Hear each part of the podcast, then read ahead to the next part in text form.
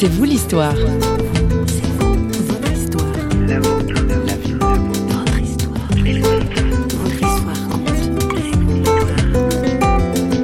Très vite, je me suis retrouvé avec un ami, enfin quelqu'un avec qui j'ai vraiment euh, sympathisé, et qui lui m'a amené de plus en plus dans une aumônerie.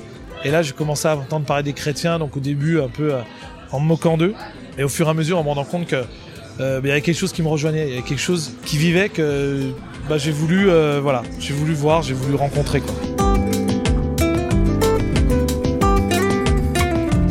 Bonjour, aujourd'hui C'est vous l'histoire vous emmène dans un café vers la place d'Enfer Rochereau à Paris, où notre journaliste François Sergi a rencontré Guillaume Léonardi et Emmanuel Brejon, deux jeunes qui n'ont pas eu la vie facile.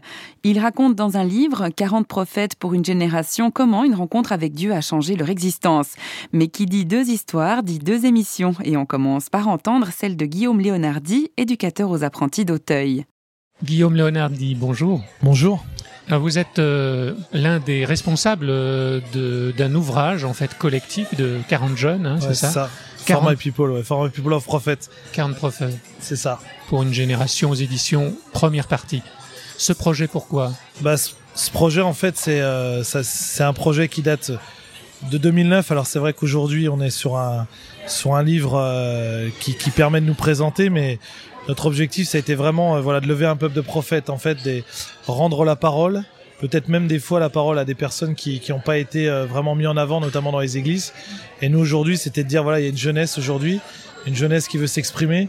Alors on est un peu d'une culture hip-hop, c'est pour ça qu'aujourd'hui on, on, disait un peu, bon à l'époque c'était les NTM, mais disait voilà, passe-moi le mic avant qu'il meure. Euh, ils ont méprisé auditeurs, donc nous on veut rendre cette parole, on veut rendre ce mic à tous ces jeunes qui ont besoin de s'exprimer dans l'église des jeunes qui ont été cassés, mais qui ont été relevés aussi. Hein, c'est ça. ça. La chute et le relèvement. Alors il y a un témoignage qui en parle un peu, mais c'est vrai que nous aujourd'hui on, considère que la vie de toute façon elle est faite de beaucoup de chutes et de relèvements. L'important c'est d'avoir toujours cette espérance que on peut se relever. Et les jeunes, euh, ils viennent exprimer ça. C'est-à-dire que la vie, voilà, c'est une vie cabossée, c'est une vie euh, marquée. Mais quand on voit le corps du Christ sur la croix, on se dit que voilà, si, si, si lui s'est relevé et était ressuscité, nous on est appelé à la même chose. Vous-même, vous avez vécu ça en fait. Vous parlez d'expérience. Il y a un, votre témoignage est dans le livre d'ailleurs. Ouais, tout à fait. Mm. Tout à fait. Moi, c'est vrai que bah ouais, moi j'étais pas. Je dis souvent ça. Alors c'est vrai que les gens, bon, j'ai travaillé le discours, je travaillé le langage. J'ai acheté un Becherel. Mais c'est effectivement dans un très beau style que des jeunes peuvent comprendre, que des moins jeunes auront un plus de mal à comprendre, je crois. C'est ça. Hein. Hein. C'est ça. Comme je dis, euh, bon, c'est vrai que le hip-hop à l'époque, c'est un peu ça aussi. On achetait des bécherelles, on achetait des dictionnaires, on commençait à se mettre un peu à la langue française, un peu mieux. On essayait de faire moins de fautes. Donc maintenant, je dis plus croivent, je dis euh, les gens croient. Mais euh, en même temps, c'est vrai que on garde aussi un, un style, un style personnel. Oui, c'est de la vraie littérature. Hein, c'est ça. Très musical d'ailleurs aussi. Et c'est euh, c'est un style aussi qui nous ressemble, mais en même temps euh, un style. Euh, alors comme vous avez dit, c'est vrai qu'un style qui va rejoindre aussi les gens et tel que l'on est quoi.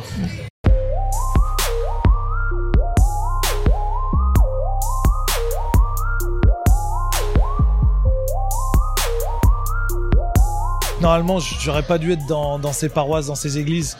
Moi, j'étais plutôt à essayer de, de faire des petits larcins, des coups. Bon, j'ai été dans une famille qui, euh, bah, euh, voilà, ils avaient une famille d'après 68, donc ils se sont séparés assez vite parce qu'elles s'aimaient plus. Enfin, elles, se disaient ne plus s'aimer. Donc mes parents se sont séparés assez vite. Et moi, je me suis retrouvé dans une situation sans père et sans repère parce que c'est ma mère qui a gardé la, charge des deux enfants qu'on était. Donc euh, on a un peu bourlingué. Puis je me suis retrouvé très vite dans un quartier populaire. Donc pas très très violent, pas un quartier très très chaud, mais malgré tout où il y avait quand même une certaine misère qui s'exprimait, et puis notamment des jeunes comme moi qui étaient euh, seuls avec leur, euh, leur maman. Donc euh, il y a un rappeur qui l'exprime, Fab, il disait que très vite, euh, bah, on se met à sortir et puis la maman arrive plus trop à. Elle arrive plus à suivre. En elle arrive plus à suivre. Elle doit se, se, lever très tôt le lendemain pour aller bosser et arriver à donner un peu à manger à ses enfants. Donc moi très vite j'ai eu les clés de l'appartement donc je suis rentré assez tard et puis j'ai commencé un peu à me laisser aller dans le quartier. Même si j'ai toujours cru que je pourrais m'en sortir, mais euh, petit à petit, je me laissais rejoindre par les travers du quartier. Et vous n'avez pas trouvé de grands frères finalement, de modèles de jeunes plus âgés qui auraient pu vous, bah, maintenir dans le droit chemin, si j'ose dire? Bah, On en avait un peu, mais c'est vrai qu'on était une époque où, bah ouais, euh, enfin voilà, on était dans une époque où le chômage grandissait pas mal. Et euh, c'est vrai qu'on avait un peu, on appelait ça le jeune, euh, enfin le jeune ou voire le grand frère témoin, c'est-à-dire le seul qui se levait dans le quartier, qui allait chercher du travail, qui allait faire des choses, et puis on le voyait rentrer tous les soirs un peu bredouille. Donc pour nous, c'était l'exemple qui disait, euh, bon bah ça sert pas à grand chose. Donc vaut mieux dealer, hein, comme, comme ça se passe à Marseille dont on parle euh, actuellement. C'est plus rentable.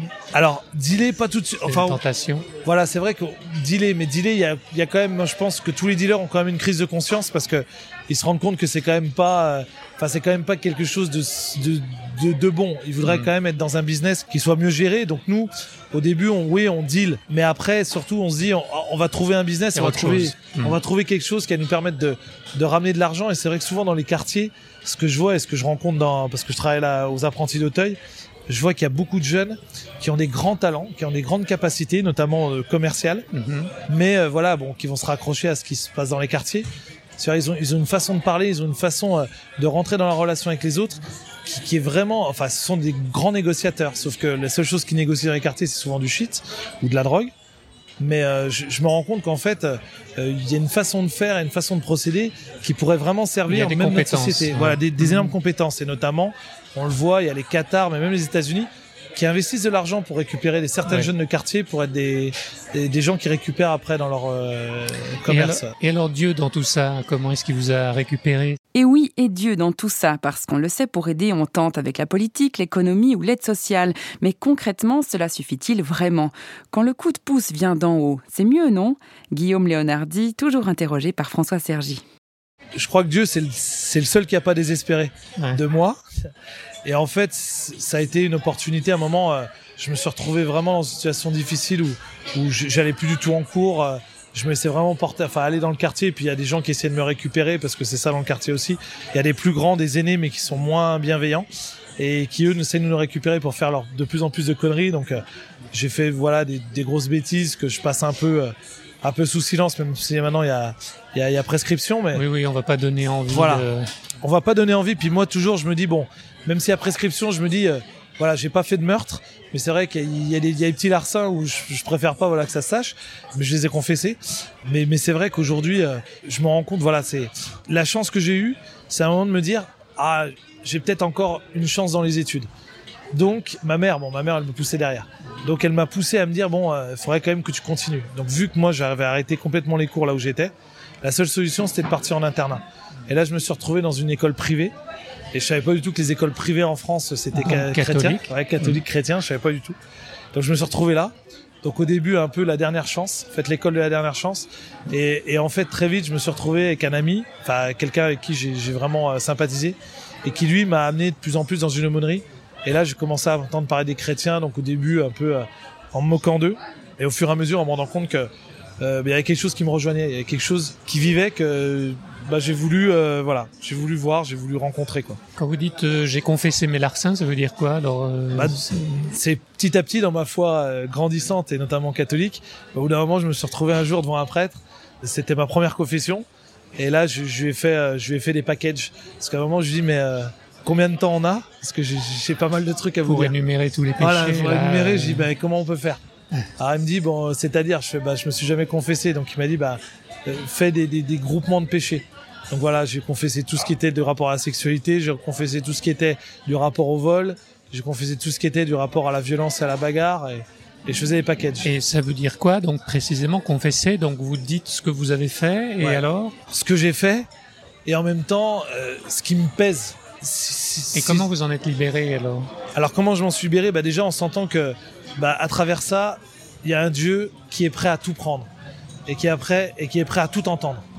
Ça, pour moi, ça a été déjà la première chose. Quand je voyais ce prêtre, malgré tout ce que je racontais, qui n'avait pas un regard de juge et presque à me dire bon bah écoute, euh, on va t'amener au commissariat et puis euh, vraiment de voir qu'il était prêt à tout entendre. Et après, petit à petit, moi j'ai vu que ça m'appelait aussi à me réconcilier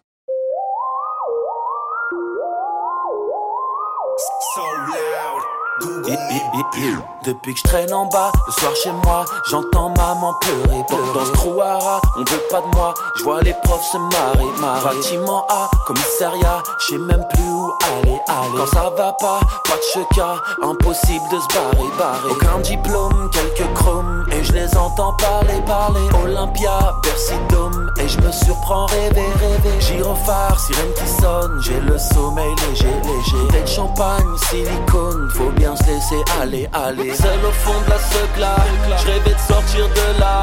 J'avais pas les mots, j'avais, j'avais pas.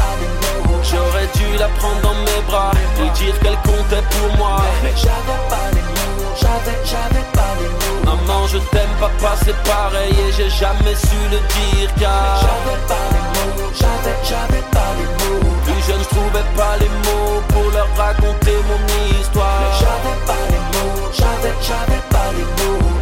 portes se ferment, je fume de l'herbe et je laisse les gens parler. Je tombe à terre, je remonte en selle, je vois ma vie s'étaler. Coup de première, coup de deuxième, combien de fois j'ai calé Préviens mon père, préviens ma mère, j'en ai pour quelques années.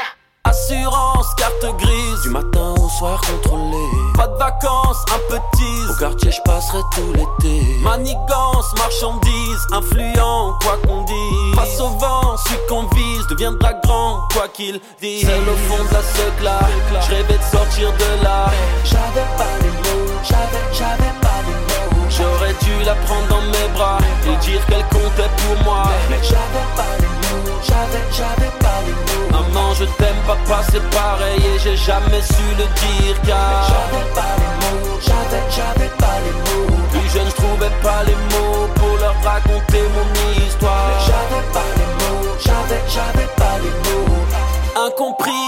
coin, personne n'a qui parler. Avec le temps, t'iras pas loin, la conseillère me disait. Papa cesse de râler, maman pose ton balai. Trop d'années ont passé, jamais trouvé le temps de se parler. Souvent absent, tu t'as fait trop, elle aussi ne trouvait pas les mots. Quand tu seras grand, souvent ces mots s'en mêlaient dans mon cerveau. J'avais pas les mots, j'avais, j'avais pas les mots. Terré dans mon silence, frérot, j'avais pas les mots. Seul au fond de la je rêvais de sortir de là. J'avais pas les mots, j'avais, j'avais pas les mots. J'aurais dû la prendre dans mes bras et dire qu'elle comptait pour moi. J'avais pas les mots, j'avais, j'avais pas les mots. Maman, je t'aime, papa, c'est pareil et j'ai jamais su le dire car.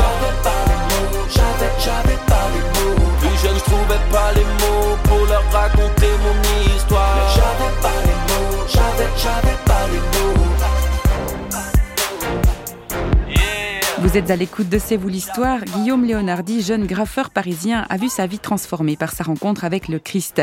Une anecdote Il n'y a qu'à demander. Et là, il nous parle de sa maman. Et, une des personnes, alors, euh, je me suis retrouvé confronté à, une des pires confessions, comme je dis. C'est vraiment, j'ai confessé ces difficultés que j'avais avec ma mère. Et vraiment, le, fils que j'étais et le fils euh, euh, dur que j'étais avec elle et avec euh, mes proches. Et euh, je dis, euh, cette, cette, cette pénitence, la pire pénitence qu'un prêtre ait pu me donner, c'est de me dire, va dire à ta mère que tu l'aimes. Et ça, pour moi, pff, moi, je me suis dit, ouais, je pouvais faire plein de trucs. J'avais refait son appart, j'avais, pour lui demander pardon des, des, des, des choses que j'avais fait subir, mais lui dire, mais vraiment textuellement, je t'aime, ça m'était jamais arrivé. Et ce jour-là, c'est vrai que quand il m'a annoncé ça, je me suis rendu compte vraiment cette puissance aussi euh, de, de pouvoir se réconcilier avec ses proches, avec les gens à qui on a fait du mal. Parce que Dieu nous aime, Parce que Dieu nous nous pardonne, aime. on peut alors Voilà. aimer les autres, c'est ça? Et voilà, et qu'on peut vraiment aimer et l'exprimer et demander aussi pardon. Mhm. Et ça, c'est ça pour moi, ça a été, euh, ça a été puissant. Guillaume, merci.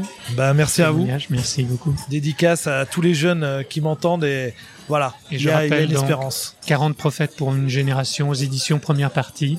C'est ça. Hein. Voilà, 40 témoignages, du que du vécu, avec des illustrations d'Alain Auderset, voilà Alain le Auderset. grand bédéiste suisse. Dédicace à lui, ouais. très bon travail d'Alain, Ouais. qui nous a bien soutenus sur ce projet. Merci. Merci. C'est ça